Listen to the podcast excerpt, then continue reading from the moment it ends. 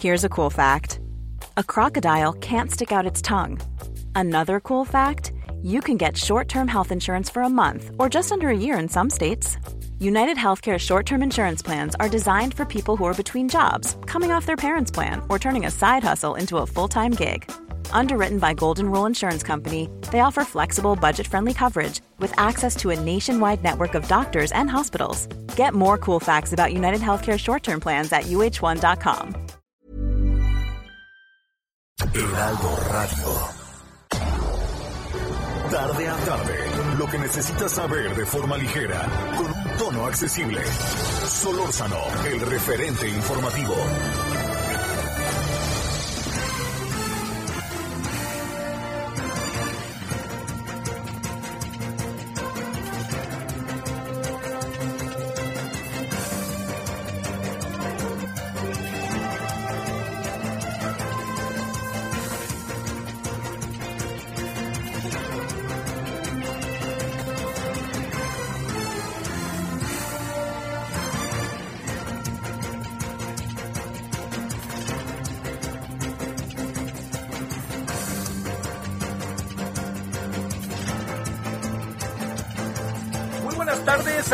16 con uno en la hora del centro. Muchas, muchas gracias que nos acompaña.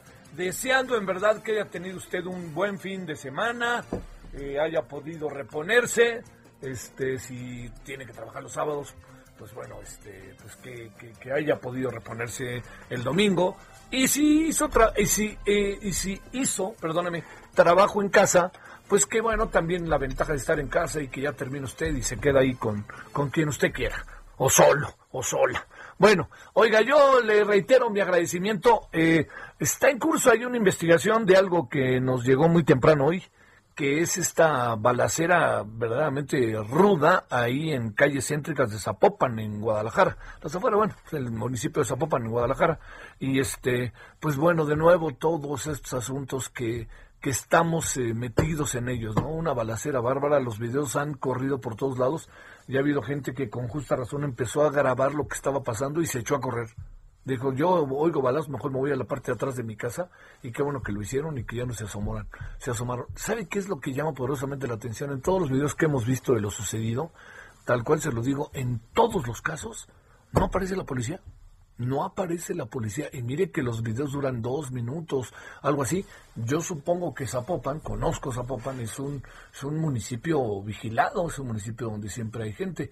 Pero, pero le diría, este, con una así tasa, a disparo a todo lo que da, tas, tas, todo lo habido y por haber, ¿eh?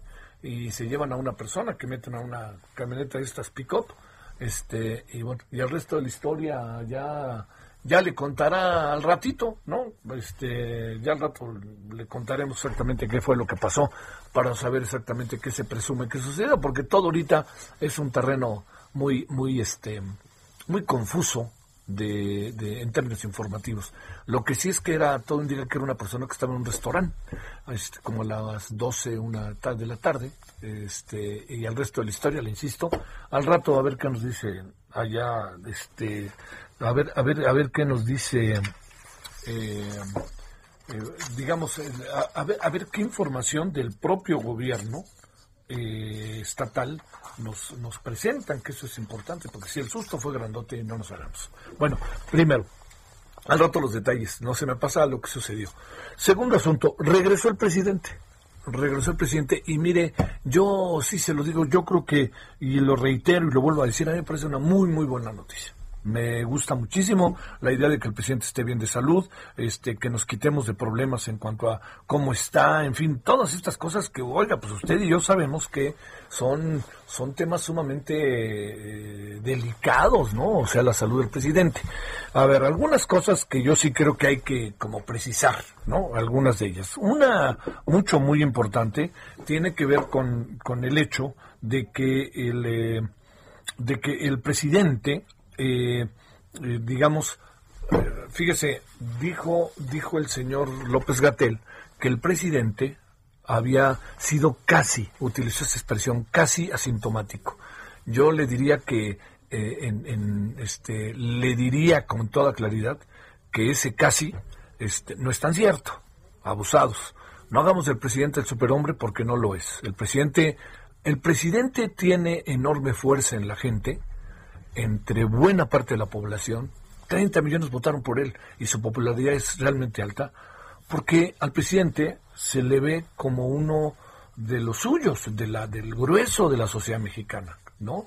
Es alguien que está entre nosotros y con nosotros, o sea, es igual que nosotros y, ya, y la circunstancia en la cual vive hace que él tenga toda una eh, una presencia y una trascendencia, ¿no? Eso de la fuerza moral, me río de Janeiro. Eh, pero también la otra parte que me parece muy importante es que este no no no nos vendan a un presidente superhombre, por favor. No no no cometan tonterías, no nos engañen, porque lo que hace fuerte al presidente es ser uno de los nuestros y de carne, uno de los nuestros lo digo como sociedad, eh, y uno de los, y otra cosa importantísima, que es de carne y hueso, y como diría mi abuelita, y un pedazo de pescuezo, punto, no le den más vuelta. Bueno, bajo esa circunstancia, casi asintomático, ¿qué quiere decir? Pues que estuvo medio malo, ¿no? Y hoy el presidente nos dijo, medio calentura, tuve dolores de cabeza, tuve problemas con los pulmones para respirar, todo eso, pues oiga, son los efectos de la pandemia. Entonces no nos vengan a decir que casi asintomático, como si tuviera una fuerza que lo frenara. Además, al final ya nos enteramos que él tuvo un tratamiento externo que hizo también las veces de poder de que el presidente saliera lo más pronto posible pues del, del, del problema, ¿no? De la, del contagio. Déjeme decirle algo que no pretende por ningún motivo jugarle al maniqueísmo. Créame que no me muevo bajo esos, eh, bajo esos derroteros. A ver, este no, no es maniqueísmo lo que le voy a decir. El presidente dice, yo, como todos los mexicanos, como dijo, a ver si puedo acordarme textual, dijo, este, yo como todos los mexicanos tengo que salir a trabajar. Eso fue lo que dijo.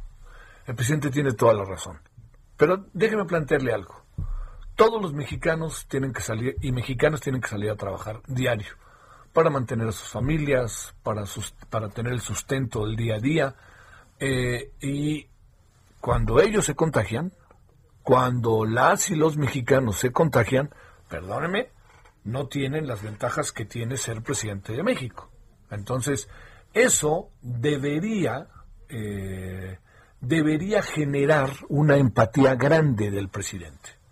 La empatía grande del presidente debería estar de la mano de algo importantísimo, que es entender que a él es el presidente de México, él dice que va, no va, que va a ser fila hasta que le toque. Yo quisiera ver si el presidente se mete a un hospital o tiene un tratamiento como tiene el tratamiento por lo menos el 80% de las personas que se han contagiado. Entonces, por eso, las expresiones hay que cuidarlas. Yo creo que el presidente, antes que nada, debería haber dicho. Yo creo, ¿eh? Y mire que pienso que es un presidente muy sensible. Pero pudo haber dicho fácilmente el presidente, oigan, a ver, déjenme hacer un alto en el camino, ¿no? Yo sé que yo tuve condiciones muy favorables a diferencia de las que tiene toda la población respecto a los contagios. Pero por eso nos estamos esforzando. Y por eso incluso este, yo estoy tratando de que apuremos al máximo las vacunas, tas, tas. Hubiera sido un, una expresión bastante grata para la, sobre todo empática con lo que está pasando en el país. No lo hizo. Y luego también, de nuevo, un vocero que cada vez está siendo más puesto en, en, tela de juicio, cuestionado. Un vocero, dice el vocero, dice, yo ya me lo dijo López Gatel que está haciendo un maravilloso trabajo. Bueno, muy, muy cuestionados los elogios, pero bueno, lo dijo ya. Pero dice el presidente, yo ya ahí con, con el señor este López Gatel, él me dijo que, no, pues si ya me dio, no hay necesidad de usar cubrebocas, ¿no? Así que no lo voy a usar. Y ese es el titular, no lo voy a usar. No pudo el presidente haber dicho, no lo voy a usar, pero les quiero decir que quiero exhortar a la población a que lo use. O algo parecido. Volvimos otra vez con esto de, pues es que dicen que da seguridad, pero no sirve. Y resulta que usar la máscara y usar el, este, todo lo que tiene que ver con, con el cubrebocas le da una, una, una protección a los ciudadanos que los usamos. Nos da una protección. Mientras no llegue la vacuna hay que cuidarse, cuidarse, cuidarse. Y hay otra cosa, señor López Gatel, usted que es un científico venido a político, pasando por ideólogo y ahora pues este ya está en militante. déjeme decirle, señor, yo con lo poco que sé, ¿eh? no soy un científico, pero he escuchado a los científicos. Eh, perdón que lo diga en primera persona, desde que tengo, desde que estoy en la universidad, entendí el valor de la ciencia. Y no lo entendí por mí, lo entendí por los grandes compañeros que tuve de trabajo en la Universidad Autónoma Metropolitana durante 15 años. Entendí el valor de la ciencia, ¿eh? Entendí para lo que servía la ciencia. No, oiga, y por cierto, ¿eh? no crea que los científicos son una especie de casta divina, ¿eh? Son bastante mamilas en algunos casos. Pero déjeme decirle esto. A ver, el presidente que dice, este, no, no voy a usar el, el cubrebocas, etcétera, le, déjeme plantearle algo. ¿Existen posibilidades de que alguien se contagie de nuevo del coronavirus o no? Pues entonces, ¿por qué fregados no lo usa para que no se contagie? Y además, si él se contagia, imagínese la, la fuerte que puede llegar con todos pues los, los, problemas de salud que ha tenido el presidente y que tenemos muchos, ¿no? Pues que si el infarto, que si eh, la, la, hipertensión, que si pues todo eso, ¿no? Y la edad. Pues tiene 67 años el presidente. Yo creo que el documento del cual vamos a hablar al rato, sería maravilloso que le hicieran caso antes de que empiecen a calificarlo como lo van a calificar, ya estoy viendo, de que son, este, es un documento que viene de los FIFIs, es un documento que viene de, este, de, lo, de, de los neoliberales, es un documento que, además de que viene FIFIs y de los liberales, de los conservadores, es un documento que viene de nuestros adversarios. Si se ve así el documento, del cual vamos a dar cuenta al rato, de un grupo de científicos, políticos, profesionistas e integrantes de lo que se llama sociedad civil, que cada vez que uno lo dice se le vienen a todo el mundo encima, sobre todo algunos, pues yo le diría así de fácil, ¿no? Este, eh, algo que no se puede por ningún motivo perder de vista es que todo esto a lo que estoy haciendo referencia, eh, ojalá sea motivo de atención por parte de presidente. Iba a decir del gobierno, sí del gobierno, pero del presidente. Ojalá lo vea con buenos ojos y lo vea con ojos de atención. Bueno, eso es parte de lo que tenemos el día de hoy también tenemos, no vamos a meternos en ello, pero no podemos este, soslayar que si a usted le gusta el fútbol americano, pues lo de ayer fue fue verdaderamente un fue no, no digo que fue un juego fácil no, no, son juegos fáciles por más que el resultado lo parezca no porque en cualquier momento puede pasar algo. Tan es así que los bucaneros faltando tres minutos o dos minutos y medio cuando ya vieron que no que la pelota volvió a ellos en ese momento descansaron y dijeron ahora sí ¿por qué? porque todo puede pasar vamos a suponer con la ventaja que llevaban, este, mete un touchdown, mete una anotación, este, los jefes, y luego hace empatada corta y se quedan con la pelota y me, vuelven a meter un touchdown y se quedan a tres o cuatro puntos, sí, y con dos minutos y medio con la presión total. Pero los bucaneros y sobre todo, no es santo de mi devoción, pero no hay duda que Tom Brady es un hombre que le, que le da, ahorita predicaba con Miguel, que le da quietud total a su equipo. Y eso se gana. Y hoy Ayer, quien no dio quietud total, este, porque nunca lo dejaron ni respirar, no lo dejaron ni caminar auténticamente, fue a Pat Mahomes. Y también, yo creo, con lo poco que sé de fútbol americano, pero que me gusta, es, fíjese, si desde el primer cuarto se dieron cuenta de lo que estaba pasando, así desde el primer cuarto, tuvieron tres cuartos para darse colorín de cómo podían cambiar las cosas. Y no fue así. No las cambiaron y se fueron hundiendo y hundiendo y hundiendo. Pero sí queda clarísimo que, pues para eso están los coaches y tanta gente que tienen que si en las tribunas, que si en los palcos, que si aquí, que si allá, pues se dieron cuenta, estaba pasando algo que no pudieron revertir y tres cuartos fueron, bueno, les fueron pasando encima. Al final el resultado, entendiendo que no se gana un partido fácilmente, al final el resultado muestra que en verdad, ¿eh? el resultado muestra la diferencia entre uno y otro equipo. Esa es la verdad, con lo que yo hablé de mis amigos de fútbol americano que saben. Tengo buenos cuates que saben. Bueno, oiga, pues eso es lo que tenemos. Eh, yo le quiero agradecer muchísimo que, que nos acompañe. Y déjeme cerrar antes de irnos con nuestro equipo de reporteros. Eh, Vamos a ir, vamos a ir a Guadalajara al ratito para que sepamos qué pasó, ¿no? Allá en, en Zapopan, para que tenga usted los detalles. A ver, hoy en, en el Heraldo, en el suplemento especial, con motivo de las elecciones eh, 2021, eh, muestra algo que, que, que hoy, hoy, estamos lejos, ¿eh? Pero ya empieza a perfilarse hoy algo peligrosamente, que se llama ni más ni menos que eh, que, todo lo que tiene que ver con las encuestas a futuro de lo que puede pasar en las elecciones de este año. Mire, pena ver. En algunas cosas hay, hay, yo he visto otras encuestas, entonces podrían las diferencias en algunos casos quizás no ser, no ser tan, tan largas, y en otras las diferencias pueden ser tal cual, este, más largas, más, más acentuadas. A ver, por lo pronto, yo le diría que algo importante primero es que eh, desde donde se vea, Morena lleva ventaja. Morena tiene la ventaja en términos casi en todos los estados. Querétaro es de los pocos que no. En Querétaro no le ve nada bien a Morena. Este, yo estuve en Querétaro el fin de semana y le diría, eh, si viera qué bien está el centro histórico, pero sobre todo si viera eh, qué, qué, nivel de cumplimiento tan alto tienen los ciudadanos, eso por ahí se empieza, ¿eh? Por ahí se empieza. O sea, los ciudadanos dicen, oigan, ayer domingo, por ejemplo, no hay que abrir y no hay que salir. Y nadie abre y nadie sale, ¿no? Pero aquí andamos entre azul y buenas noches, entonces pues se de imaginar. Bueno, primero, en Baja California Sur hay una ventaja grande, grande por parte de, de Morena. Perdón, Baja California, la alta, ¿sí? Ahora en Chihuahua, ahí está peleadón entre Morena y sus aliados y el PAN y PRD. Ahí está peleado. La diferencia ahorita alcanza tres puntos, que no es que es en términos del margen de error, es un eh, eh, empate virtual. En Guerrero, así como lo escucha, esto es la encuesta del Heraldo 2021. Así como lo escucha, en Guerrero, ojo con esto, con el señor Félix Salgado Macedonio como candidato, ahora sí que si quieren, como dicen, vayas a las espaldas, pues resulta que ni más ni menos el hombre tiene 42.3 hoy y el que viene en segundo lugar, que no sabe, no decidió, 21.5. Y el que viene en tercer lugar, 17.3, es el candidato del PRI y del PRD. ¿Cómo ve? Y mire que el gobernador no está siendo mal calificado y es del PRI. ¿eh? Con eso le digo absolutamente cómo están las cosas.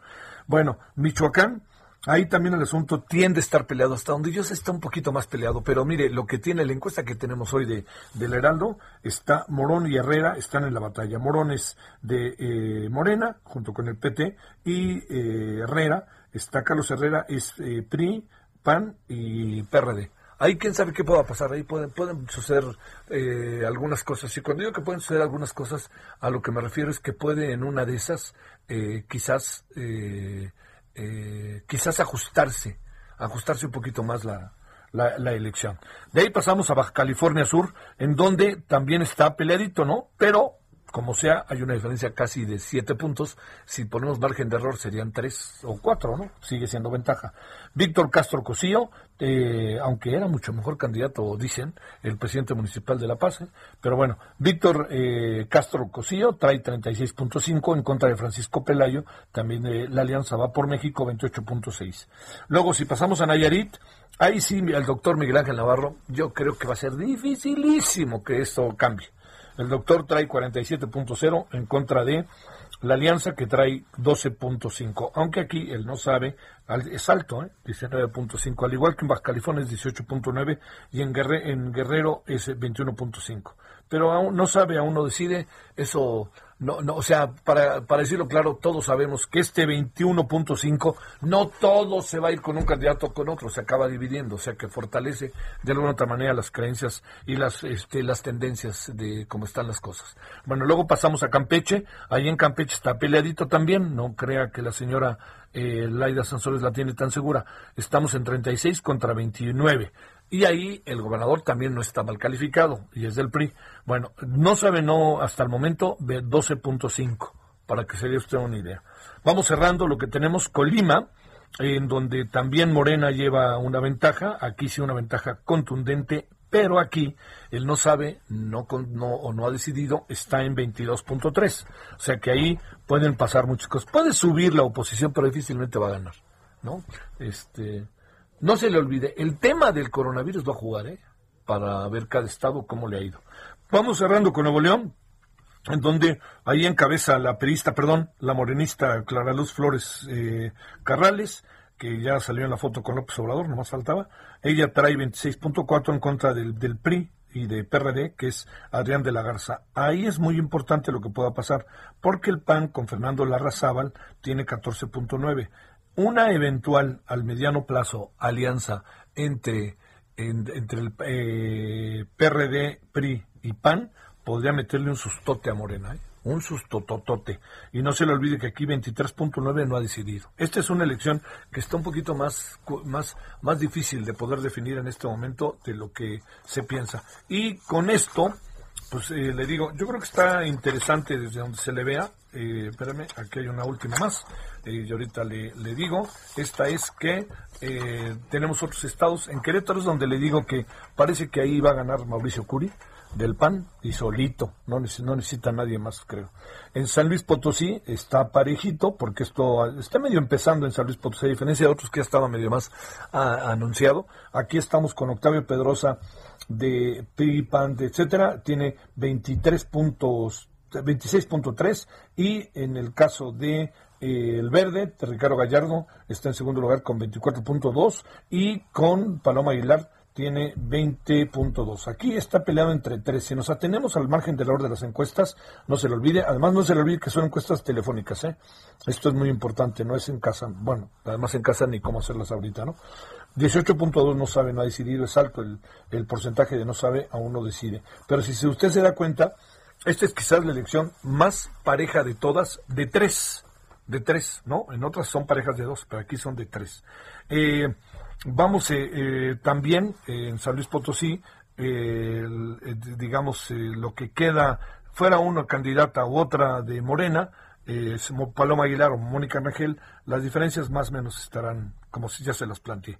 Vamos cerrando en Sonora, en donde fíjese que yo tengo información de que la diferencia de Durazo sobre Ernesto el Borrego Gándara no es tan amplia como algunas encuestas han mostrado. Claro que todo depende de cómo se quiera ver, pero la, la encuesta que hizo el Heraldo, hoy la que tenemos, entrevistaron mil personas, llamadas encuestas telefónicas mediante robot del 31 de enero al 1 de febrero, o sea, estamos hablando que son recientitas.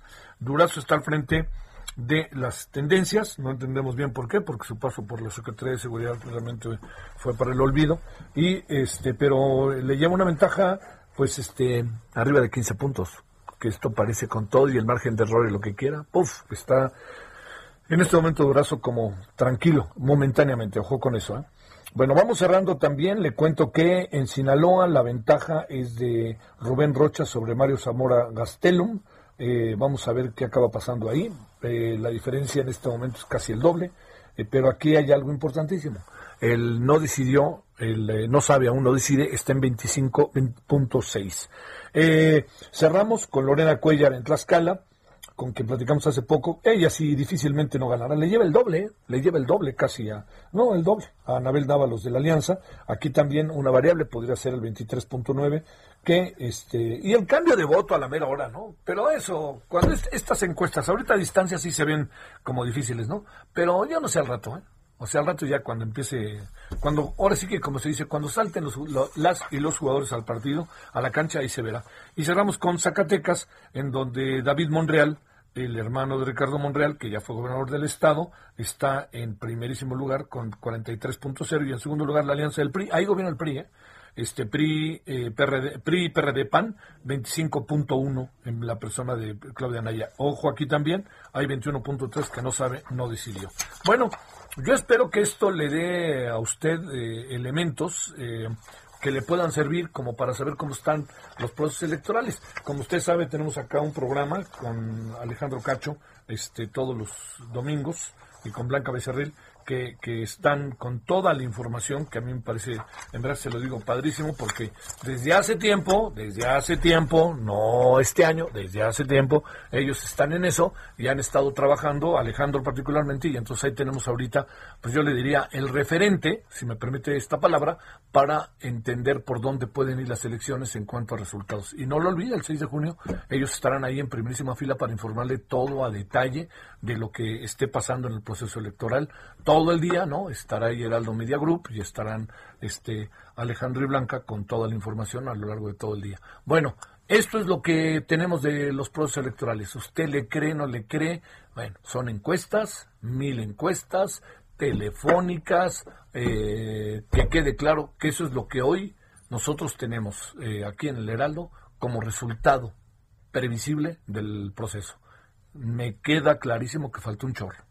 Y me queda clarísimo que pueden pasar muchas cosas. Y me queda clarísimo que hay otra variable que para mí le vuelvo a decir y se lo vuelvo a decir y se lo vuelvo a decir y se lo vuelvo a decir para que le caiga mal.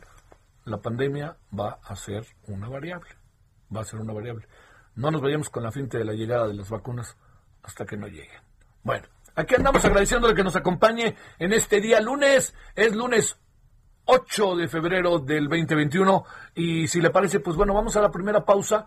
Vamos a regresar. Tenemos lo de Guadalajara, tenemos la conferencia mañanera. Yo, mucho caso, luego no le hago la conferencia mañanera, que nadie se ofenda porque es de repente es muy reiterativo. Pero me parece que siempre es importante saber qué pasa.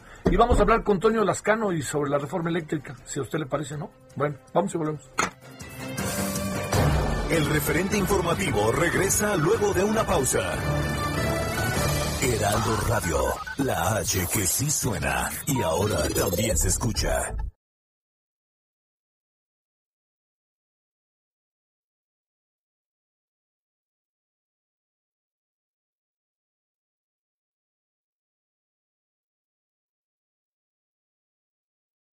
Heraldo Radio, la HCL se comparte, se ve y ahora también se escucha. Estamos de regreso con el referente informativo. Muy buenas tardes amigos del Heraldo Radio, qué gusto estar con todos ustedes y qué creen, el 14 de febrero ya se acerca. Este mes de febrero es día, es más bien mes del amor y la amistad. ¿Qué necesitamos? Placer. Y hay que prolongarlo, que dure febrero, marzo, abril, mayo y junio y todo el año, como dice Pao Sasso. Así es que estamos atentos para que nos platiques de este tratamiento, Pao. Que dure, dure y dure, mi Moni. Así es, estamos echando la casa por la ventana con este tratamiento que ya llegó a México y es una joya porque les quiero contar un poquito de esto. Miren, no sé si se acuerdan de esas pastillas azules que pues hacía que el, el rendimiento íntimo entre las parejas funcionara mejor, tenían cuatro horas de rendimiento, pero lamentablemente, pues ustedes saben que les daban a los hombres dolores de cabeza, hipertensión, incluso infartos, mi Moni. Esto estaba de locura. Entonces la tecnología decidió avanzar y sacó esta joya que es Black is the New Blue. ¿Qué es Black is the New Blue? Es un tratamiento súper ganador que te va a ayudar a tener potencia, placer, pero sin efectos colaterales, mi Moni.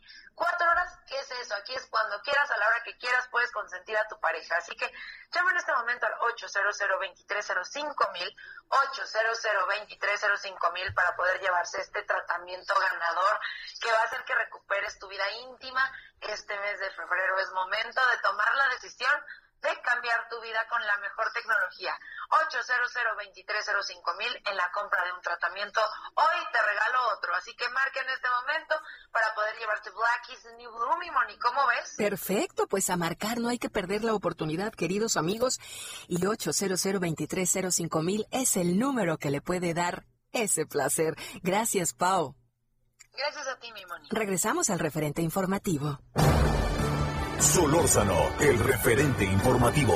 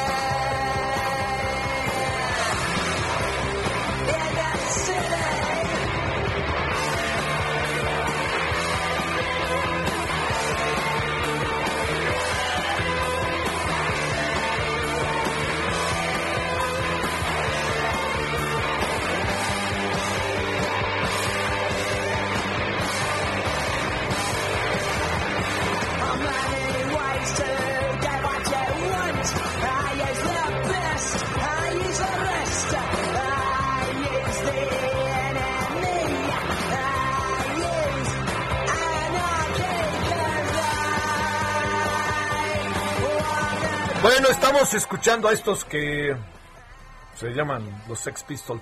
No fui nunca muy fan de los Sex Pistols, pero entiendo, oigan, nadie se me eche encima, sobre todo aquí en el segundo piso está el Alex. Este, no se me eche encima, pero no, no era tan, tan fan. Esto se llama Anarchy in the UK, y es parte de, es que se un día como hoy, pero de 1980 se lanzaba el álbum compilatorio de la banda Sex Pistols llamado Flogging a Dead Horse. Me, acuerdo, este, con San Roses, sí, claro. Me acuerdo que hace algunos años hacíamos entrevistas en su casa, se llamaban, con los candidatos a la presidencia, en, cuando estábamos en MBS. Y entonces, eh, en una ocasión, eh, fuimos a entrevistar a Ernesto Cedillo. Eso, pues, por cierto, que ni me pelaba, éramos tres y a mí no me volteaba a ver. Ya al final no le quedó de otra, porque ya era un asunto de equidad, ¿no? A lo mejor no le caía bien o a su gente. Así pasa. Pero estuvo muy padre, era una experiencia muy padre. Entonces le preguntamos ahí eh, bueno, también me fue bien con el ingeniero Cárdenas, que eso también cuenta, ¿no? Este, a ver, pero resulta que, que le preguntamos, le preguntó, oye, y, este, le digo, oye, eh, candidato, este, tú, pues qué, tus hijos, toda esta parte, ¿no? Que uno busca que sean, pues en su casa, ¿no? Que estén en su casa y que cuenten cómo es su casa, etcétera. Y dice, no, no, dice, a mí no me gustan estos de pistolas y rosas. Y se quedó con pistolas y rosas un momento. Yo dije, pucha, ¿quiénes son pistolas y rosas? Pero ahora sí me sentí. Estaba a nada de hablarle a mi hijo, el del Rey Pila, para decirle, oye, ayúdame, ¿qué, grupo es pistolas y rosas?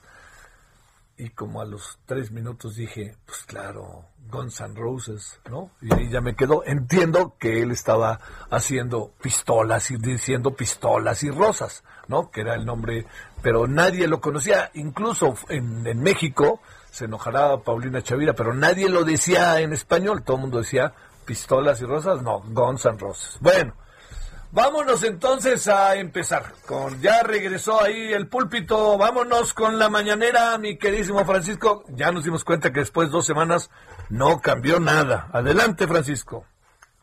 ¿Qué tal, Salvador? Muy buenas tardes. Pues el presidente López Obrador ha vuelto y regresó de su contagio de COVID corregido y aumentado, pues además de revelar información sobre su salud, de prometer superar las crisis de la pandemia y de la economía, volvió a la carga contra sus opositores, la prensa conservadora, contra los intelectuales eh, y contra algunas empresas del sector eléctrico. Al principio, eh, pues se le notó un poco resfriado, incluso un poco débil, pues la mayoría del tiempo usó el atril para recargarse, pero como iba pasando el tiempo y hablaba de sus opositores, pues se fue eh, configurando este estilo que nos tiene acostumbrados el presidente Andrés Manuel López Obrador de ir contra sus opositores eh, pues así de frente y, fuerte.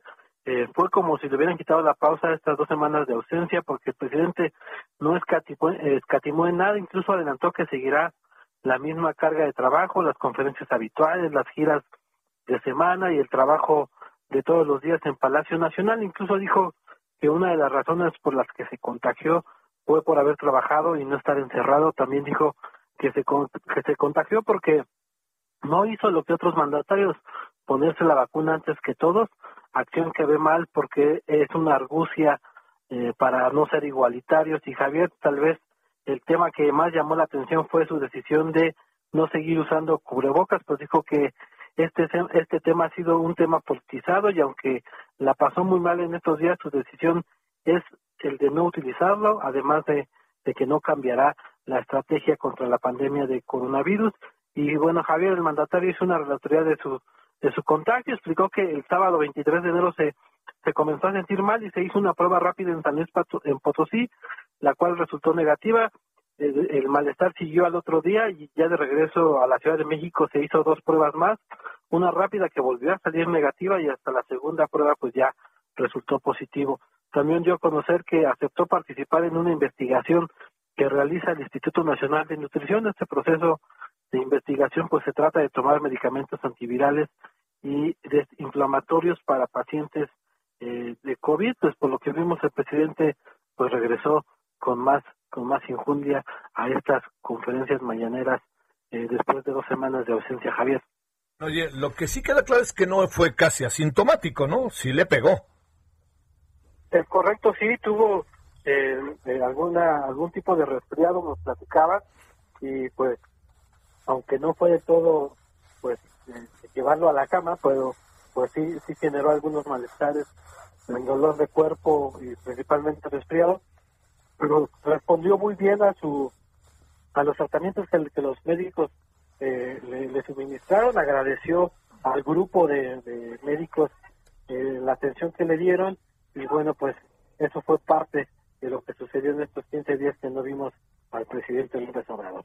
Oye, este, no digo nada más como un dato, el presidente dice que no quiere ponerse de ejemplo para que le pongan la vacuna y esas cosas, pues entonces hubiera sido tratado no por todos los médicos que lo trataron y como tratan a el 90% de la población que tiene coronavirus, ¿no? También ahí no se vale echar por delante algo cuando hay argumentos colaterales que pueden ir en contra de su argumento original. Entonces, mejor pues ni decir, ¿no?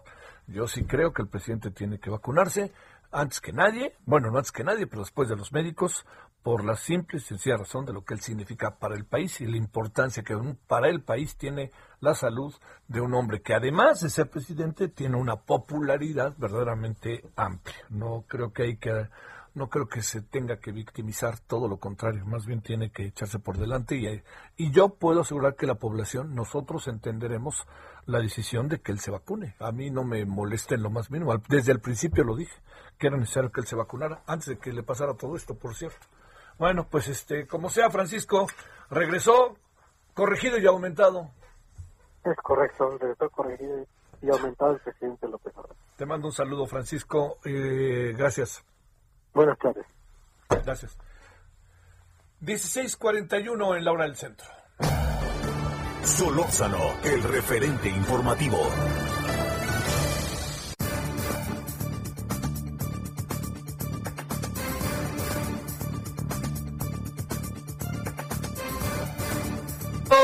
A ver. Vamos a entrarle a revisión de varios asuntos. Hoy sacó una cosa Milenio que me llamó muchísimo la atención, ¿eh?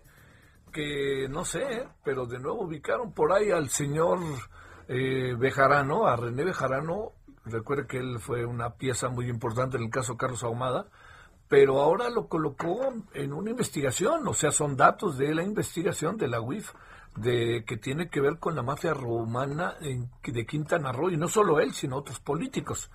Ah, el tema del lavado de dinero, qué se hace con ese dinero si así funciona, y también no solamente es este caso, sino otros muchos casos, Andorra, y hay muchos otros asuntos que por ahí dando vueltas.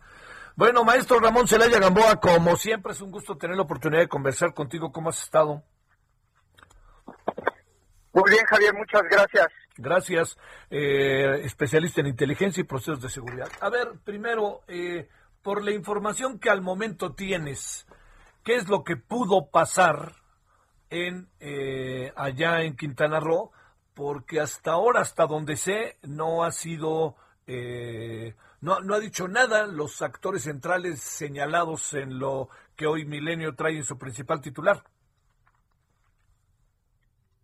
Y este, esta filtración de, porque e, eso es lo que es de este documento del Gabinete de Seguridad, eh, que data de octubre del 2020, nos da cuenta de una red criminal en el estado de Quintana Roo, eh, ligado a la mafia rumana.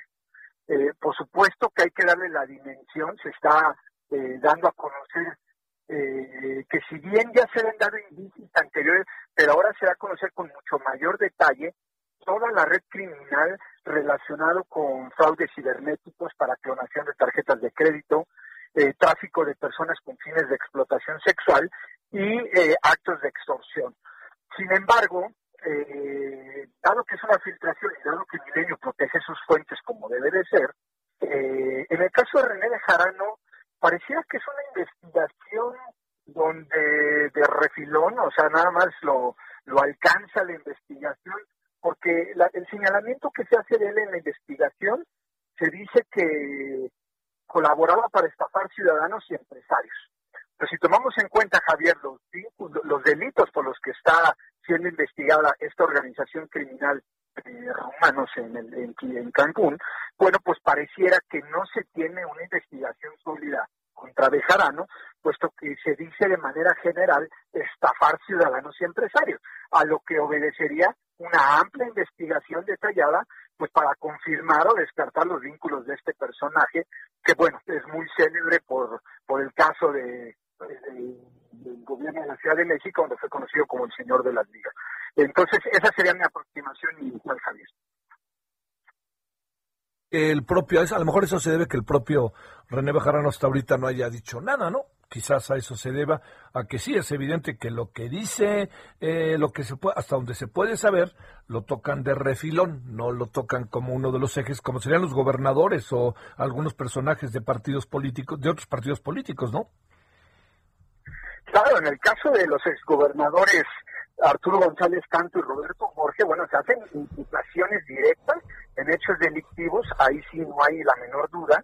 Funcionarios de la entonces Fiscalía de Justicia del Estado de Quintana Roo y toda una red de políticos corruptos del PRI, del PRD, del Verde, incluso de Morena, donde se confabularon para proteger a esta organización criminal de rumanos, eh, asentada en el estado de Quintana Roo y liderada por este personaje Florian Tudor, alias el tiburón, donde ya se tenía conocimiento, hemos estado en constante seguimiento del caso de Quintana Roo y, ya se sabía de actos de extorsión en, este estado. Sin embargo, bueno, aquí se, se revela toda esta trama de corrupción política y empresarial ligado pues a delitos muy graves donde están resultando afectados empresarios y ciudadanos de este estado. Del tema Andorra, que se dio a conocer también estos días y que incluso es portada de proceso, ¿ahí qué, qué, pudo, qué puede estar pasando, eh, maestro? Bueno, eh, aquí está saliendo a reducir toda la corrupción política del pasado. Aquí sí hay que señalarlo, personajes eh, políticos de alto nivel, donde han utilizado este tema de paraísos fiscales precisamente pues para el lavado de dinero, pero también para la evasión fiscal, porque no todo el dinero que ha caído en, el, en, estos paraísos fiscales es producto de actos ilícitos.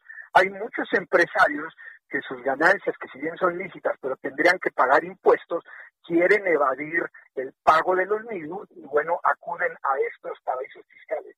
El problema, Javier, es que hay una delgada línea entre eh, el tratar de cometer un delito de evasión fiscal con el lavado de dinero que es sumamente grave por estar vinculado a temas de narcotráfico y terrorismo.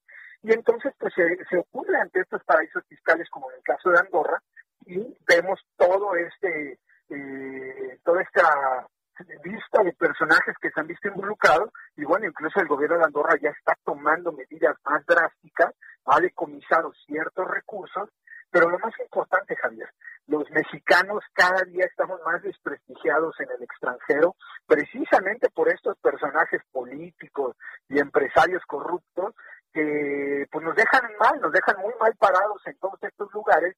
Y entonces, por ejemplo, en Suiza, que históricamente había sido un paraíso fiscal, ya eh, ponen muchos requisitos, muchas condiciones para abrirle una cuenta bancaria a un mexicano, porque ya se sabe que es dinero del narcotráfico o dinero de políticos corruptos. Híjole, híjole. Oye, eh, y ahí ese lavado de dinero, digamos, este Andorra, eh, lo, que uno se pregunta, eh, digamos, incluso con el propio caso de del señor este Lozoya, pues todo va como a, vuelta de rueda, ¿no? Este, no, no, no, no se ve nada nuevo bajo el sol todavía, ¿no? Por supuesto, Javier, y eso es lo que debería de alarmarnos y, poder este, en alerta para exigir a las autoridades, porque eh, los gobiernos de estos países que tienen eh, mecanismos de compliance y de cumplimiento en lavado de dinero muy eficaces, ellos hacen su parte al detectar la parte de la tipología de lavado de dinero y reportarla pues a, los, a sus contrapartes mexicanas.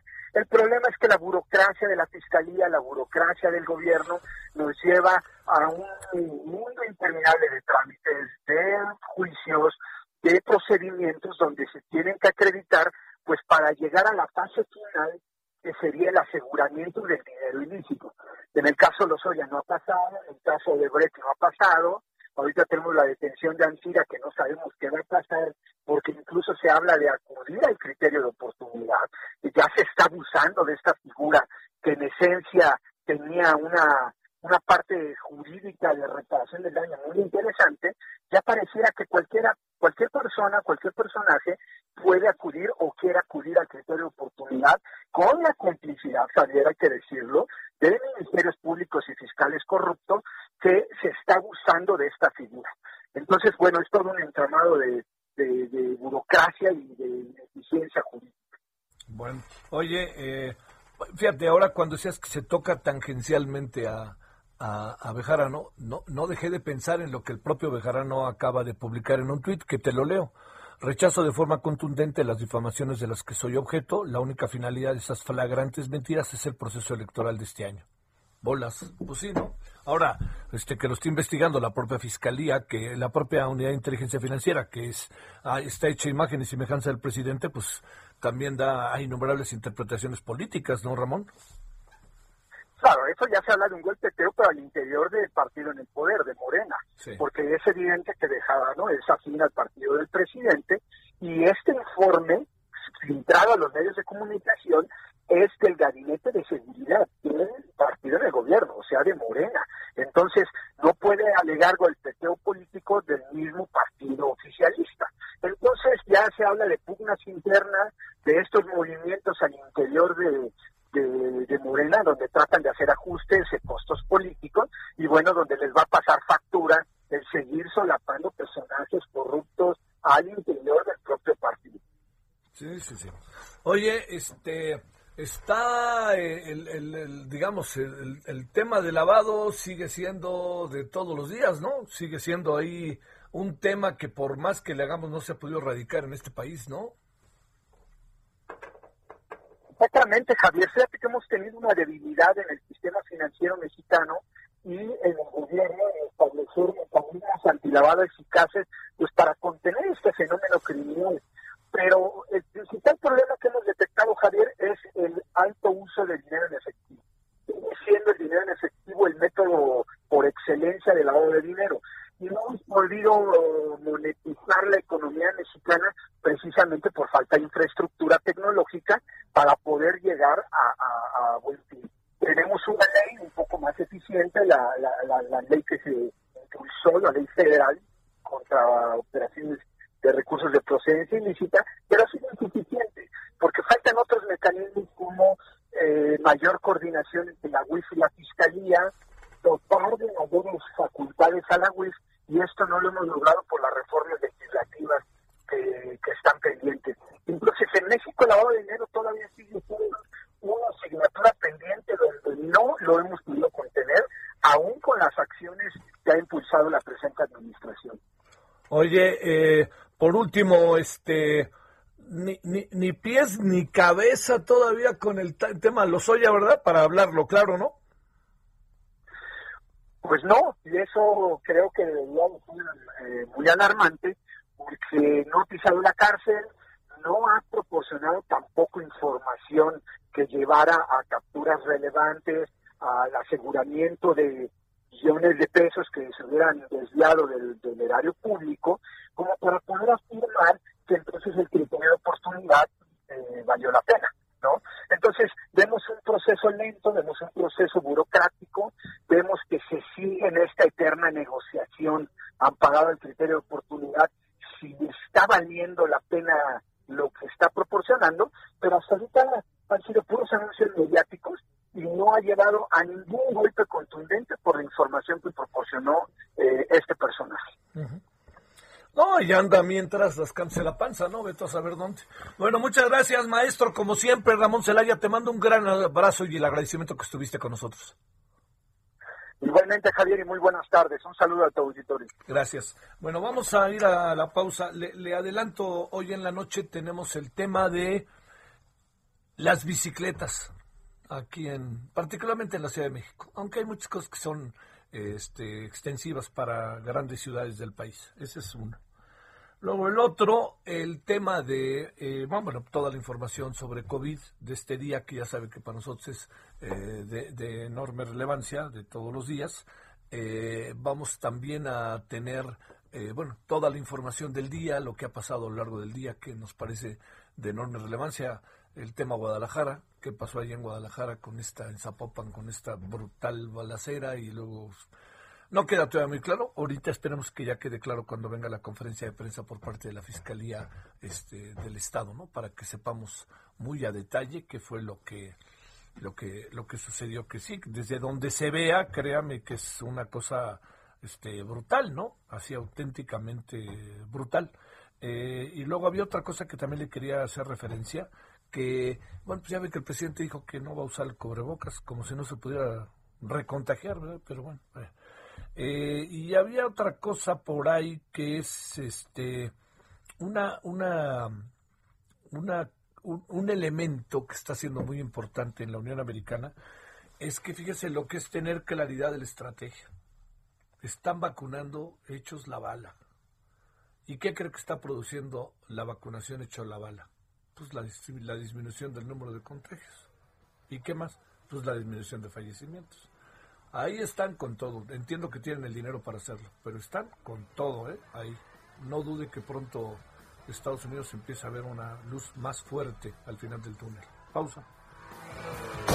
El referente informativo regresa luego de una pausa. Heraldo Radio, la HCL se comparte, se ve y ahora también se escucha.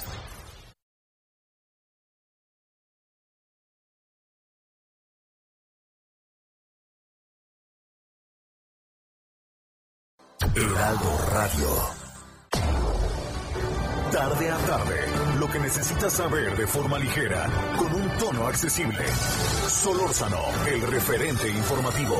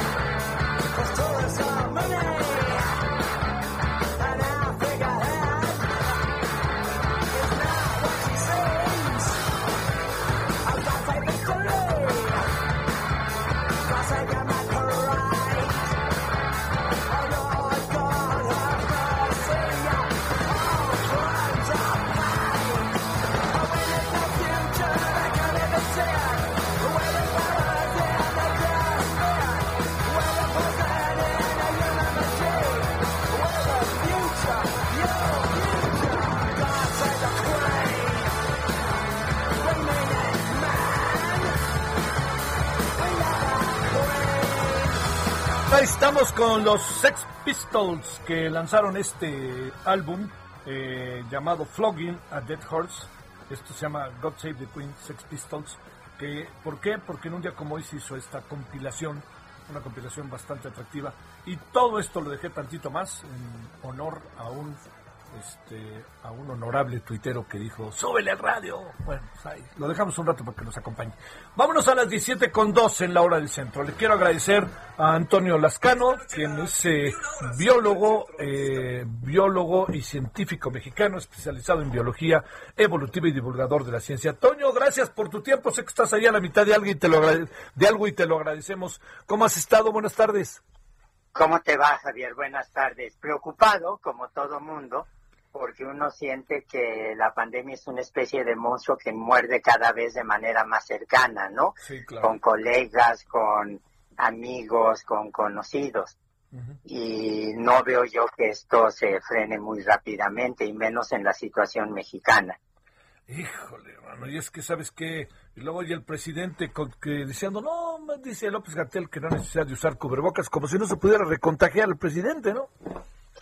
Fíjate que está tocando un punto que es muy crítico, porque eh, si él cree que eh, la solución es lo que le dice López Gatel, que cambie de médico, porque ayer precisamente eh, se dio a conocer el dato de 14 personas de la tercera edad en Osnabrück, en Alemania, que ya llevaban las dos dosis de la vacuna Pfizer y que resultaron positivos a la, a la variante B117, esta que apareció en Inglaterra. Hay que ver cuántos de ellos eh, tal vez pudieron haber sido infectados antes de la primera o la segunda dosis. No tienen síntomas, lo cual es un indicador muy bueno de la eficacia de la vacuna, pero el presidente debería pensar que en modo alguno ya está inmunizado eh, para siempre. Un caso muy concreto es de una persona, eh, Guzmán del Real, no, no recuerdo cómo se llama, el secretario de gobierno de la Ciudad de México, que acaba de salir por segunda vez del hospital después de haber padecido una segunda infección de COVID, que sería muy interesante ahí saber qué ocurrió, ¿no? Híjole, híjole, híjole. Oye, este, a ver, antes de que entremos a este documento que he visto entre líneas muy interesante, eh, yo quisiera pensar, Antonio, que no vamos a caer en la tentación de ahí están los neoliberales, conservadores, mis adversarios, etcétera, etcétera, sino vamos a revisarlo y a leerlo para dar una opinión. Eh, te pregunto, este, la, la situación en general, eh, digamos, sigue siendo complicadísima, ¿no? No, no, no, porque además no se ve que cambie la estrategia, ¿no?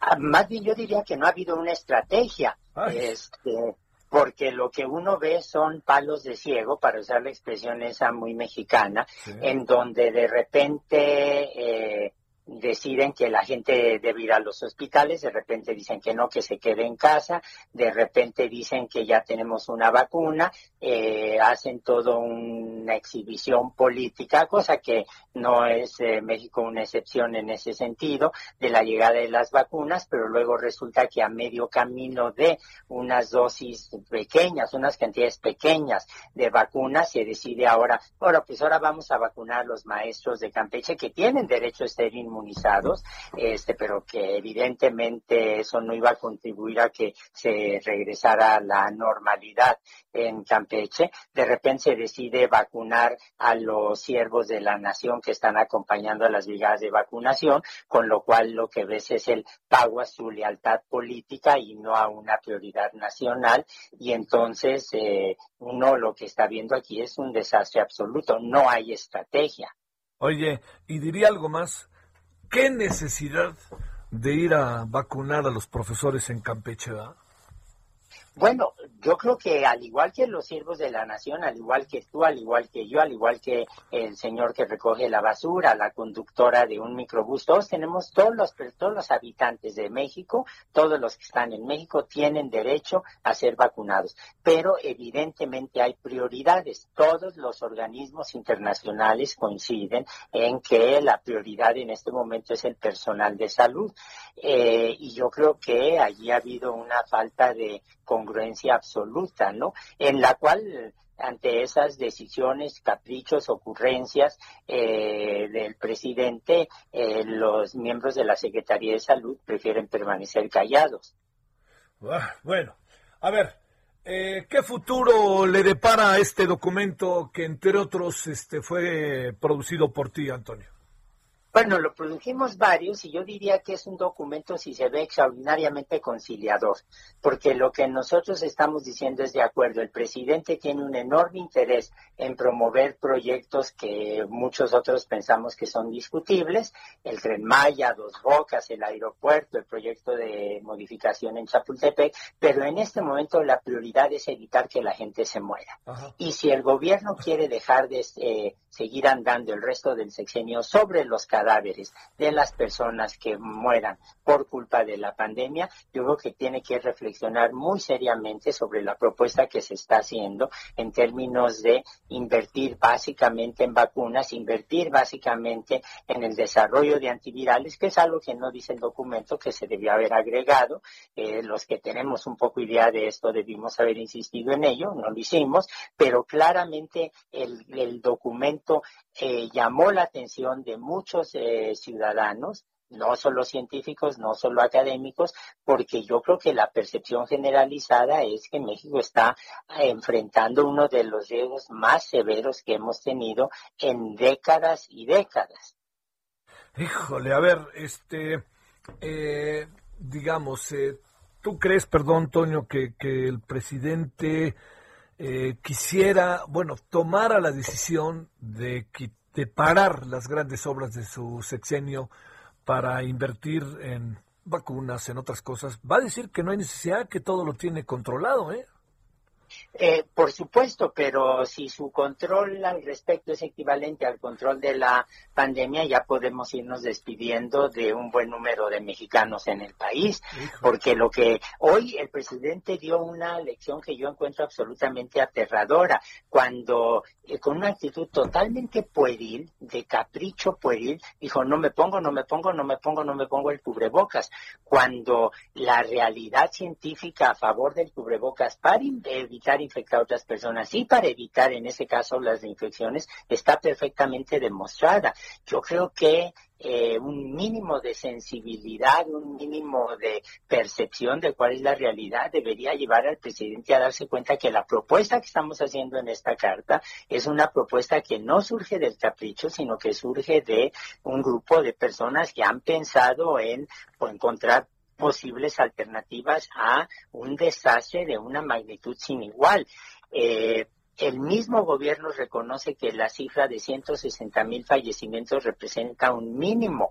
Cuando uno ve en los noticieros las filas de gente en, haciendo estos calvarios, buscando oxígeno, buscando este, hospitales, buscando féretros, buscando eh, crematorios, uno se da cuenta de que se requiere una falta de sensibilidad absoluta para persistir en la ruta que han trazado. ¿Ya está en poder del gobierno o de la autoridad que debe de estar este documento, Antonio? Seguramente, seguramente. Este, eh, yo creo que en cuanto el documento fue subido a la red, eh, la gente que trabaja para el gobierno inmediatamente lo debe haber recogido y lo debe haber llevado a las instancias del caso. Eh, lo publicaron ¿no? ya en la mañana, dije, lo publicó Reforma, eh, también el Universal, entiendo que Animal Político también. Sí, no solo el presidente, sino también la clase política. Ahora, el presidente tal vez se niegue a escuchar lo que decimos un grupo de 500 o 1000 investigadores, de ciudadanos corrientes, de académicos, pero los políticos más cercanos al presidente deberían prestar atención a lo que se está diciendo y tratar de hacer que los escuchen. Aquí la responsabilidad no es solo del presidente, sino de todo el grupo que en este momento ganó legítimamente el poder, la capacidad de decisión con elecciones perfectamente legítimas, pero en las que es, es responsabilidad responder a esa legitimidad. Bueno, te mando un gran saludo, Antonio, y te devuelvo a tus actividades y te agradezco, te agradezco que hayas tomado unos minutos para nosotros. No, encantado, buena suerte y gracias por eh, la entrevista porque ayuda a que se conozca el punto de vista de un grupo de mexicanos que yo creo que es más grande de lo que el gobierno y la sociedad misma imaginan. ¿eh? Sí, también pienso lo mismo. Muchas gracias, eh, Antonio Lascano. Muy buenas tardes. Un abrazo, que estés muy bien. Gracias. Le cuento que él es, el es biólogo, es además de biólogo, científico mexicano, especializado en biología evolutiva, divulgador de la ciencia. Es un documento que, entre otras, otros eh, científicos, si usted me permite, vamos a, para que recuerde usted, el, digamos, para que sepa quiénes eh, son, déjeme acabar de aquí de encontrarlo, para que usted tenga una, una idea. Eh, este, a ver, espérame. Eh, mm, mm, a ver, aquí está.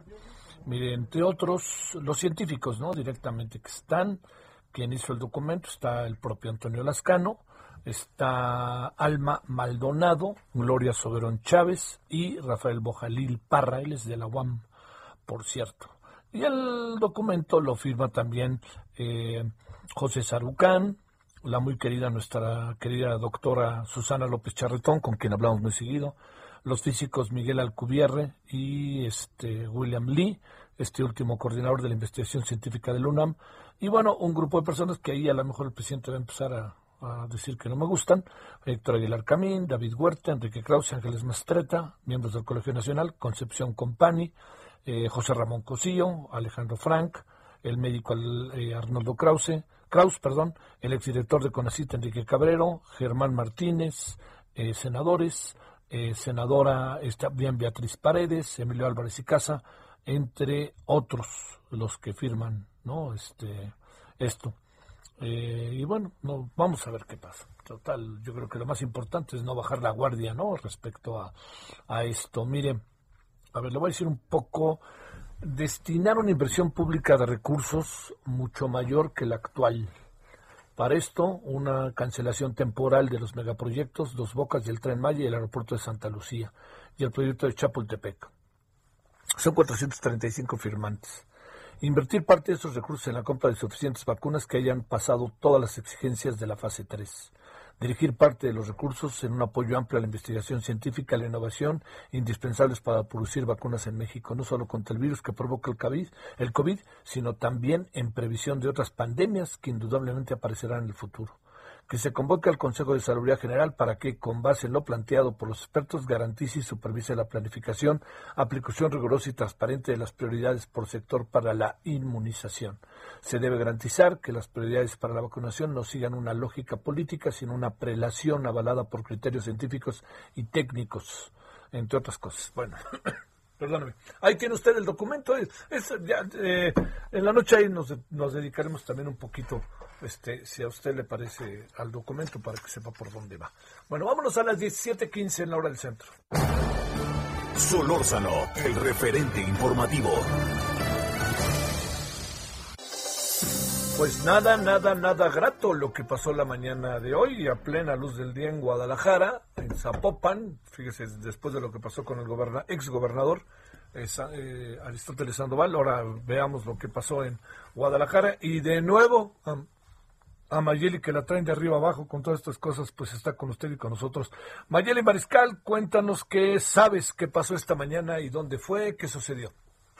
Hola, ¿qué tal? Muy buenas tardes, buenas tardes al auditorio.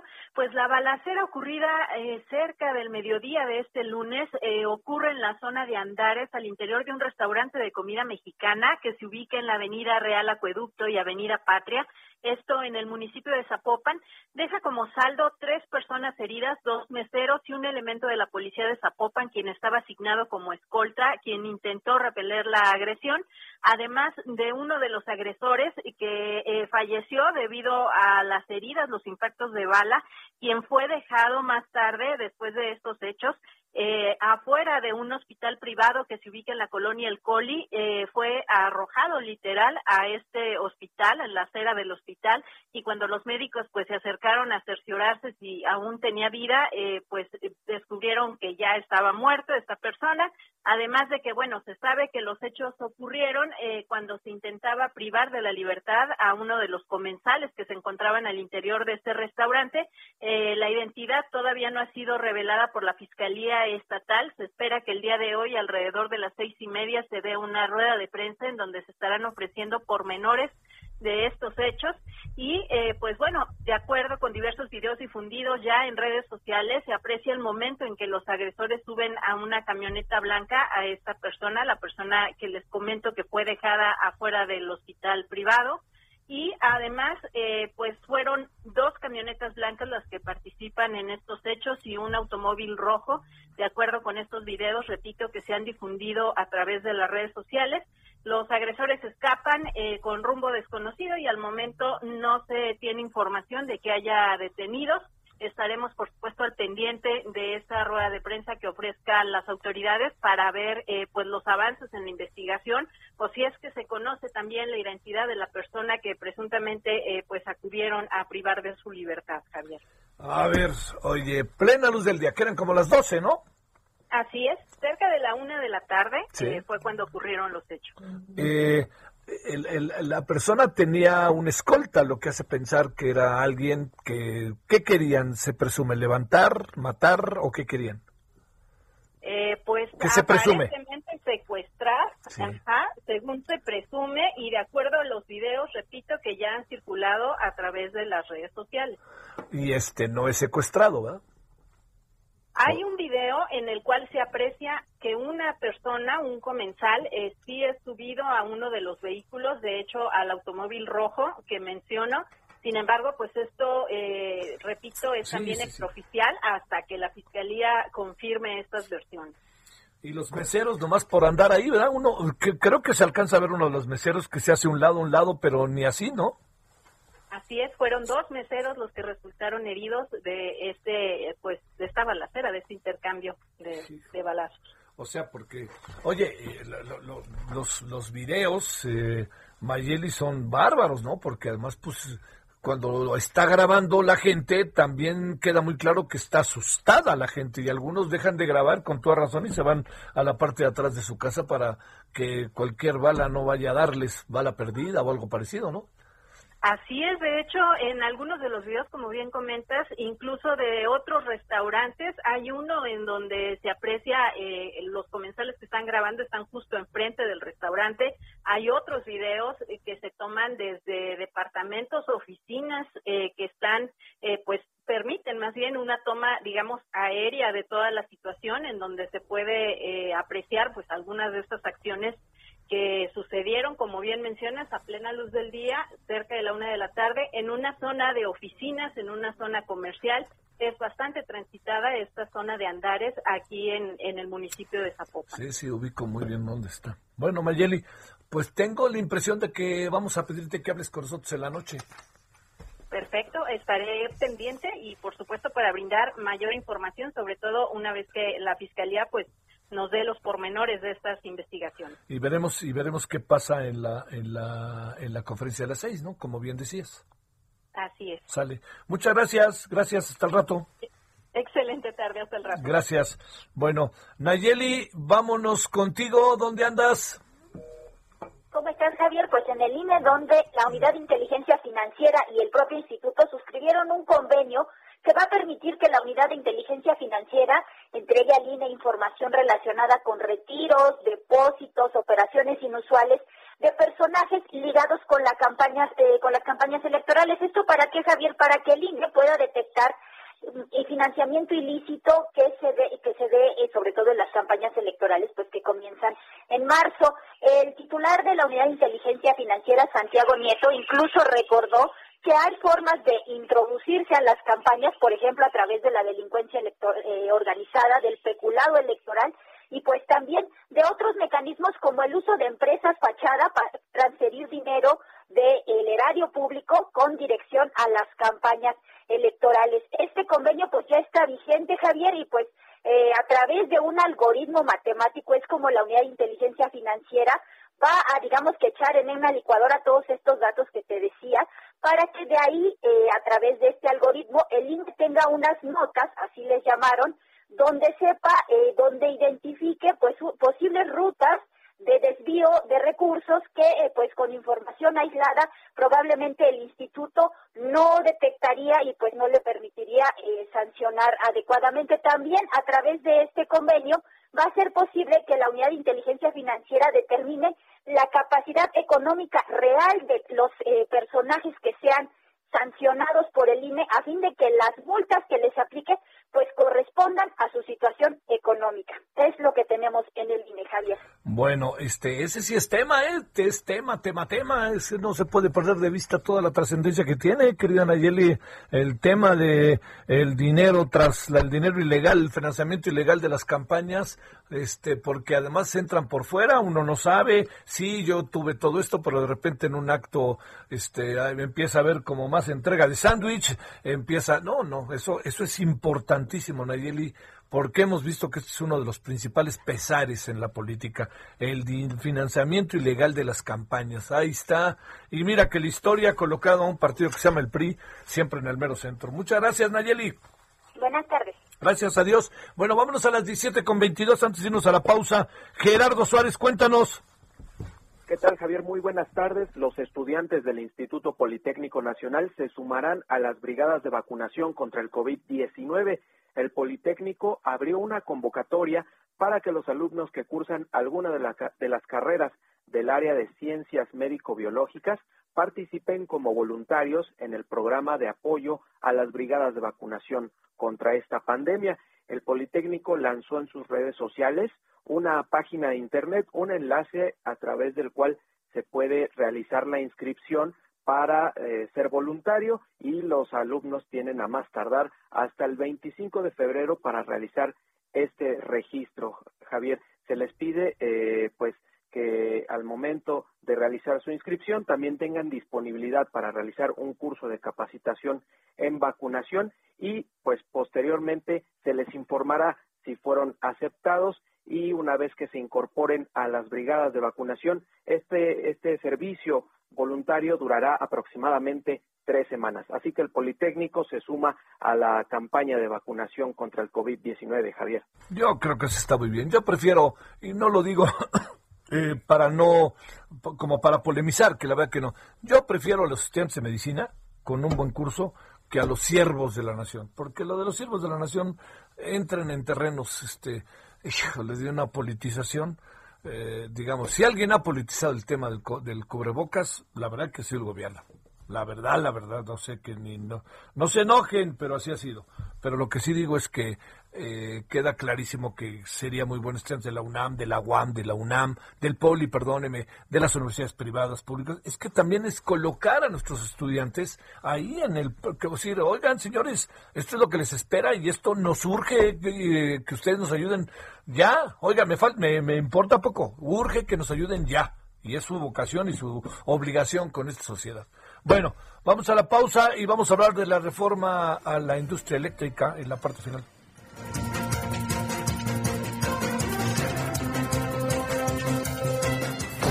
El referente informativo regresa luego de una pausa.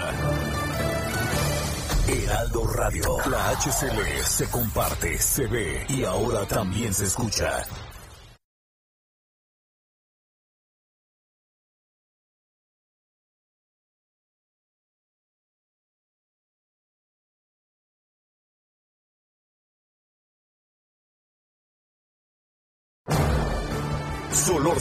El referente informativo.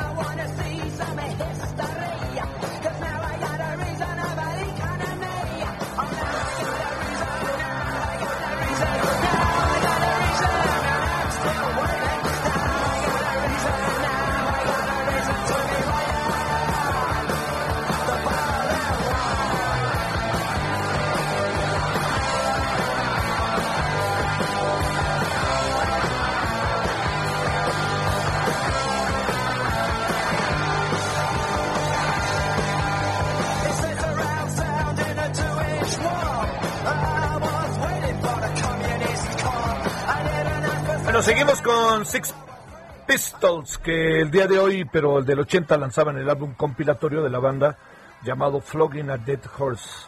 Holidays in the Sun, fiestas en el, sol. Es Six, eh, Six, Pistols, grupo muy emblemático, muy importante, ¿eh? en verdad, en su momento fue muy importante y de coherencia. Bueno, eh, 17.33 en hora del centro.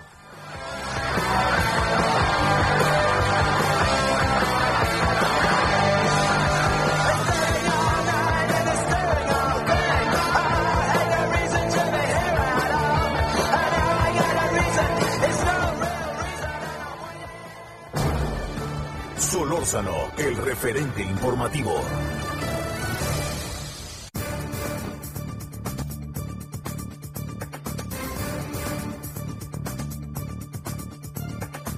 Bueno, le hemos pedido pues pensar, reflexionar sobre los temas de energía y de electricidad el día de hoy a Miriam Grunstein, que como usted sabe es especialista en estos temas.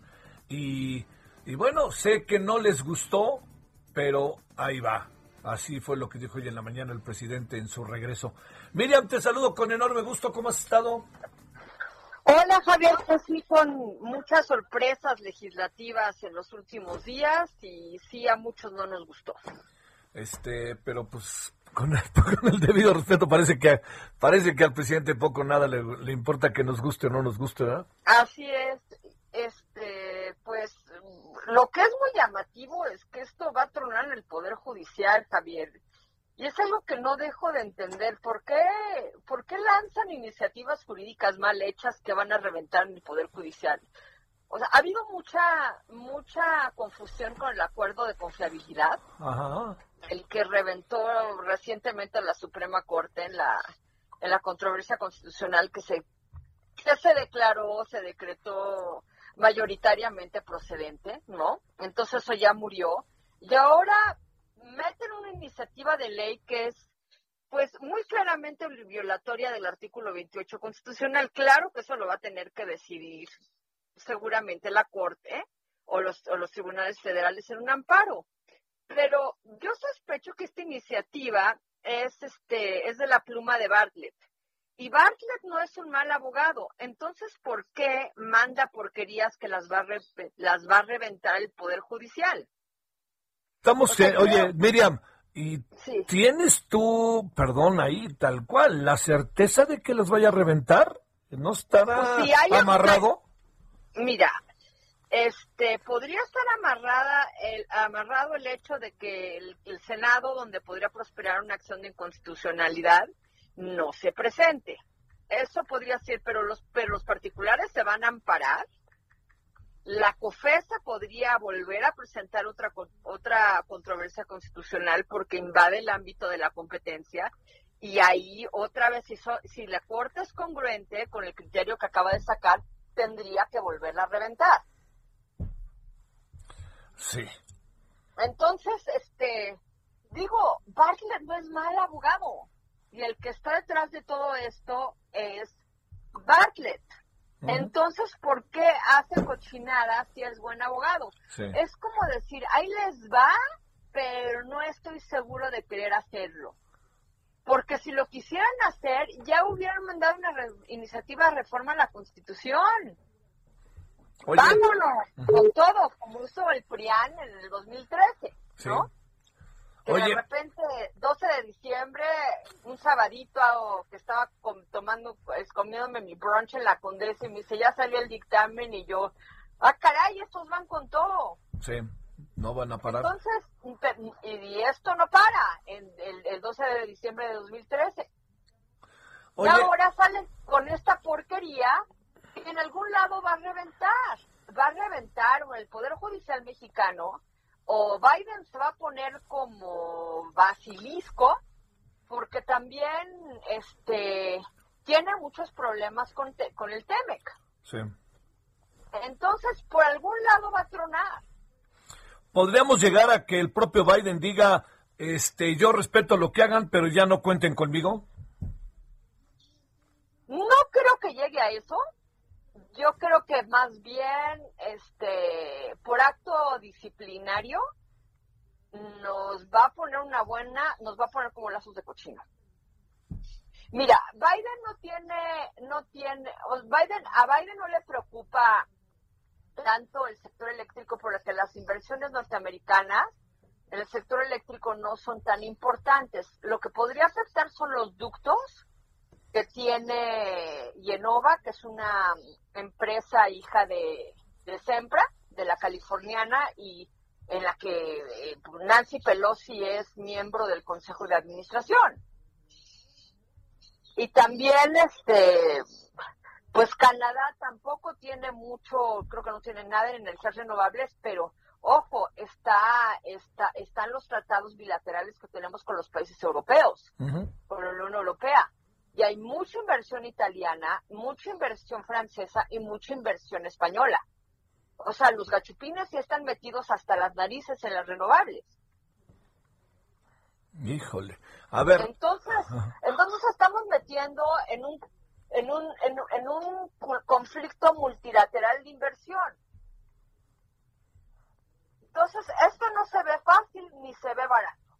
Entonces, y además, CFE, la planta de generación de CFE misma, lleva, sí, lleva muchos años abandonada porque cuando bajaron los precios del petróleo con Cedillo, dijo, no hay que tirarle buen, buen dinero al malo. Están bajos los precios del petróleo, ahorita CFE no debe de, de, invertir en generación porque la generación la puede hacer pues otro, otro sector que es el privado. Sí. Pero ahorita los ingresos petroleros ya son, ya no cubren ni el 25% del ingreso fiscal cuando cubrían más del 45%. Entonces esto no tiene lógica, no tiene lógica ni para nuestras relaciones comerciales, no tiene lógica para nuestra nuestra nuestra salud este presupuestaria y bueno, que eso de la gente se de repente se volvió súper verde, yo no sé qué le pasó. ¿no? Ya las energías renovables, ya las energías renovables. Bueno, yo creo que hasta Ancira ya está llorando por las energías renovables. ¿Cuándo, cuándo, cuándo, a México le han importado la transición energética y las energías renovables? Ah. Lo que tienen es un repudio absoluto al partido, pero el, problema de las renovables y de que no prosperen tiene, tiene décadas. Oye, ¿qué, ¿qué? A ver, yo te diría, ¿Ante qué estamos? Porque esto también nos va a colocar en una situación muy complicada de más confrontación todavía. Yo no he escuchado una voz fuera del gobierno y de Morena, y de Morena algunos lo dicen en voz baja, no nos hagamos, pero digo, yo todas las voces que he escuchado, incluso de los más este críticos con muchas cosas que pasan con la industria eléctrica, con este con los privados, etcétera, a nadie he escuchado que esté a favor de esta reforma. No, no, yo incluso... Oye, ni Fluvio. Ni Fluvio, ni Fluvio. Es que, es que es mala idea. Es mala idea porque pone a CFE en un estrés absoluto. Porque dicen, las tarifas van a ser más caras. Sí, ya que CFE reviente, sí van a ser más caras. Pero primero van a reventar a CFE. Yo creo que lo que le preocupa a Fluvio es la muerte inminente de CFE. Es como cuando Chávez vendía la gasolina, el litro de gasolina a 20 centavos de dólar, ¿no? Sí. todo el mundo estaba feliz. Y ahora PDVSA está diezmada.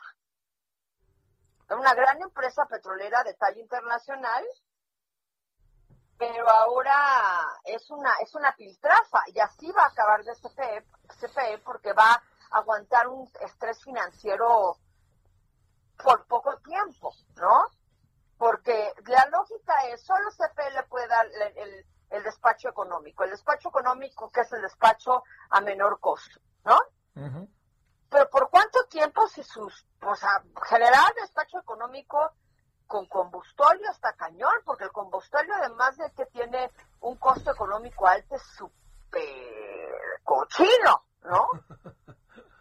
Entonces, este... Y, dicen, bueno, vamos a, darle prioridad a las hidroeléctricas. ¿Cómo llevas la, la, la energía generada de Aguamilpa a, a, este, a otros lados lejanos del país? Las represas son una bronca porque en México o hay sequía o hay inundaciones precisamente como efecto del cambio climático, del calentamiento global. Entonces, no estamos en Costa Rica, los costarricenses, bueno, no sé qué, qué área tenga Costa Rica, pero es muy chiquita. Sí. Y está repleta de agua. Sí, sí, sí. Repleta. O sea, tú sacas el... Sí, sí, de los dos lados. Y de los ríos y de los lagos. Ríos, lagos, este, llueve mucho, este... Y, y, y Costa Rica es un país que genera conhidros pero también tienen muchas mini hidros y esas son buenas.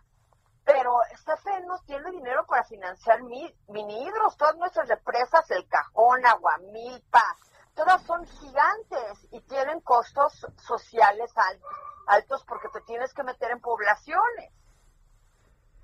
y las obras son caras y las, las obras tienen alto impacto socioambiental. No la generación, pero sí las obras. Entonces, está hecho con las patas, Javier. Entonces, no entiendes. Si vas a ser el enemigo de la competencia, pues sé un buen enemigo de la competencia, sé un enemigo de la competencia inteligente. Pero es que no tenemos cómo volver al monopolio. Y eso de que van a volver a, a Let's Make CFE Great Again, la van a acabar haciendo pinole. Porque no va a aguantar el costo de, de la generación económica, del despacho económico, no lo va a aguantar. Entonces, como la inversión, eh, como la inversión privada va a querer salir por partes de este país, lo que vamos, en lo que va a resultar esto es en un desabasto de flujo eléctrico, especialmente para los, para los, este, para los que no de, no tenemos todavía el respiro de los, los proyectos de autoabasto, pero el suministro al, al usuario básico va a sufrir muchísimo y vamos a tener apagones programados y esta zona se queda sin luz de 6 a 9 y ahorita estamos en una época súper delicada donde dependemos totalmente de la, de la electricidad, todos estamos enchufados todo el día. Gracias a Dios yo no estoy enchufada a un tanque de oxígeno. Sí. Uh. Pero ¿cómo, ¿cómo se les ocurre? Oye, no sabemos cuánto, cuánto va a durar esta porquería de virus, ni vacunas tenemos. Entonces, si CFE truena en un plazo relativamente corto, como podría tronar en dos años, quién sabe si no estamos todavía colgados de un taxi tanque de oxígeno o un, o un este concentrador. Es peligrosísimo lo que están haciendo. O sea, de un desabasto eléctrico es fatal. El desabasto de gasolina nos, nos dolió, pero no es nada comparable con un desabasto eléctrico porque dependemos de nuestras vidas, dependen de la electricidad. Es la diferencia entre la vida y la muerte. La refrigeración, las telecomunicaciones, los bancos, el drenaje profundo, todo depende de la, electricidad, nuestras vidas completas. O sea, vamos a dar un salto al, al medio Evo en, en, un, en un santiamén. Es, realmente yo no, yo, no, yo no entiendo qué tienen en la cabeza. Yo espero que sea otra vez como hace Bartlett, que nos pegue unos sustotos y después renegocia, ¿no? Porque los transitorios están la CFE, podrá revocar y renegociar los contratos. Entonces yo dije, ah, por ahí va. Ojalá. El problema es que siempre que se sientan a renegociar, entra alguien del Consejo Coordinador Empresarial y, y, y se renegocian a favor de los contratistas porque son muy buenos negociadores. Ellos, no el gobierno. Y esto nos cuesta, esto, esto nos cuesta a los mexicanos, Javier. Eso es lo que más me enchila. ¿Qué piensas, ¿Qué piensas de este proceso que hoy se anunció de presunta de este renegociación eh, con algunos privados para poco a poco ir solventando el asunto? ¿Qué piensas? Ven, es que es exactamente a lo que voy. Eso es lo que se presenta, lo que se, lo que se presume, lo que se sospecha. Y, siempre que, que, que el gobierno se sienta a renegociar, los que acabamos en la calle de la amargura somos los mexicanos. Porque, por ejemplo, con los ductos, cuando Slim tomó esa negociación, bueno, ¿cómo te sientas a negociar con Carlos Slim? Pues, ese hombre es un, es un genio de los negocios. Los que, los que salieron ganando son, fueron los transportistas por el, por el alargamiento de sus contratos. Entonces ya tenemos ese precedente para qué hacernos mensos y pensar que podemos negociar con empresas que es a lo que se dedican. Una negociación comercial, una negociación tarifaria, requiere de un pensamiento estratégico que el gobierno no tiene ni por mucho. Bueno, esto es un asunto que, que a ver, ¿cuál es tu pronóstico? ¿En qué va a acabar? en función de escenarios, este, entiendo, ¿no? Algunos son impredecibles, pero otros ya se van este, construyendo, ¿eh?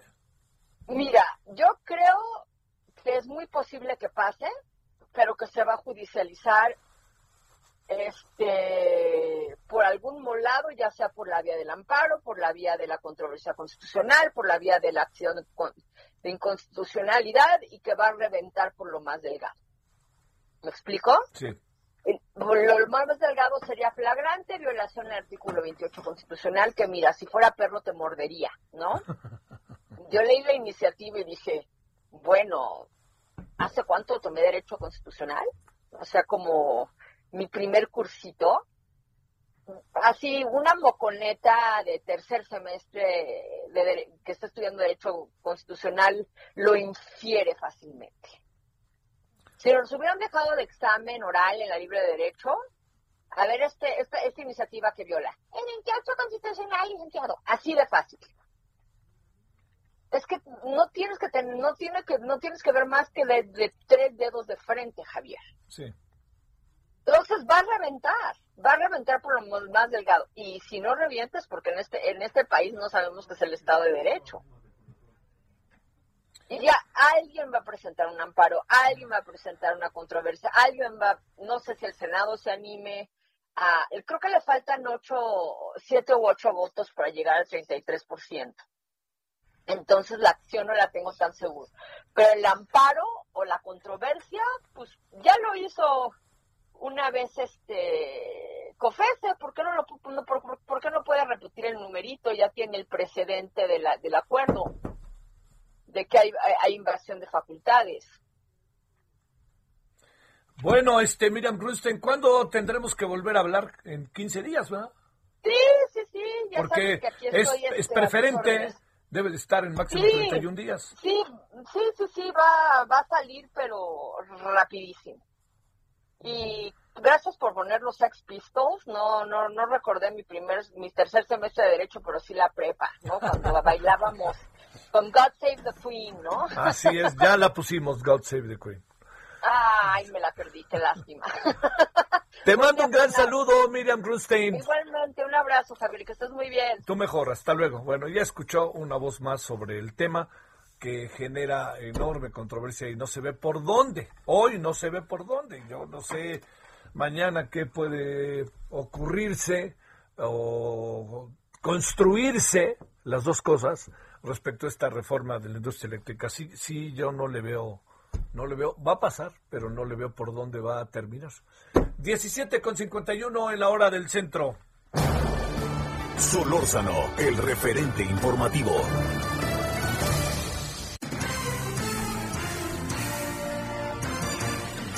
Ignacio Mendívil, vámonos contigo a Durango. ¿Qué hay de nuevo? ¿Qué tal? Muy buenas tardes. Te saludo desde aquí, desde Durango, Durango. Y efectivamente, 22 mil alumnos de la Universidad Juárez del Estado de Durango hoy lunes regresaron a clases desde preparatoria como a nivel superior y posgrados, tanto en el, en el campus de la comarca lagunera como aquí en esta ciudad capital y también sus unidades a distancia que están ubicadas en casi todo el territorio estatal. Te platico que los educandos serán atendidos este semestre de manera virtual, ya que en estos momentos el Estado se mantiene el semáforo naranja que indica que no se permiten las clases presenciales y se prevé que este semestre continúe en las mismas condiciones como los dos anteriores, hasta que se tenga o semáforo verde o que se logre vacunar al 100% de la población universitaria. La protección de los estudiantes es la prioridad de las autoridades de esta institución. Por eso han capacitado al personal y habilitado herramientas tecnológicas para que cada unidad académica pueda proporcionar clases virtuales, como son los talleres, y acceder de manera eh, eh, de diferente manera el compartir los conocimientos. Pero cabe destacar algunas eh, carreras como son las de medicina o odontología, pues se han ten- tenido que aplicar diferentes protocolos para que ellos pues sigan teniendo prácticas con eh, el paciente y el eh, médico que les lleva como tutores, como el maestro, para poder evitar o reducir lo- la posibilidad de contagios, pero que ellos no pierdan la posibilidad de seguir aprendiendo y eh, aplicarle los conocimientos que se le han impartido en las aulas. Esto pues se ha complicado un poco, pero afortunadamente en esta institución que es pública se está avanzando en este tenor. Así, pues hoy regresa ya prácticamente Durango, eh, los que están estudiando a las, a, a las aulas virtuales en esta nueva normalidad que es el semáforo naranja aquí en Durango. Ese es mi reporte. Bueno, pues este, con mucho cuidado, ¿no, Ignacio? Mucho, mucho cuidado. Pues sí, la verdad es de que aquí ya tenemos una gran población y que está eh, pues sufriendo lo que es el post-COVID, que como ustedes saben, pues son eh, algunas este, afectaciones después de haber tenido el eh, coronavirus que va desde dolores cabezas simples hasta la repetición de los diferentes problemas de salud como es eh, eh, eh, en el estómago, articulaciones, huesos, dolores de cabeza, temperaturas y ahora los médicos pues están convirtiéndose en eh, especialistas de post-COVID porque aquí Durango la población pues tuvimos algunos meses en semáforo rojo y se, y, y se afectó pues a mucha, mucha gente ya de edad y adultos mayores. Gracias, buenas tardes. Hasta luego. En menos de un minuto, mi queridísima Claudia Espinosa, ¿qué pasa en Puebla? Gracias, Javier. Te saludo con gusto a ti y a todos los amigos del Heraldo Media Group. Pues déjame comentarte que este día el gobernador Miguel Barbosa anunció la ampliación del decreto de restricciones será hasta el próximo 22 de febrero. Terminaba este día, pero bueno, se amplió 15 días más porque los contagios de COVID-19 no han ido todavía a la baja. Entre el principal cambio que se dio es que la actividad no esencial, en lugar de suspenderse sábados y domingos, se hará en esta ocasión domingo y lunes y además ya se le permitirá a los restaurantes que mantienen horarios restringidos y aforo del 20% beber por eh, vender por lo menos dos bebidas alcohólicas con el consumo de alimentos. El horario del transporte público se extendió hasta las 10.30 horas y bueno, pues eso es parte de las modificaciones que a partir de mañana ya estarán vigentes hasta el 22 de febrero en la intención de bajar los contagios que todavía se mantienen elevados con más de 200 cada día. Es la información que se ha generado en Puebla este día. Muchas, muchas gracias, mi queridísima Claudia. Bueno, oiga, ya nos vamos. Nos vemos a las 21 horas en hora del centro con los temas que han estado en el día, Guadalajara, eh, coronavirus lavado de dinero, este, todas estas cosas. Hasta el rato. Hasta aquí, Solórzano, el referente informativo. Heraldo Radio.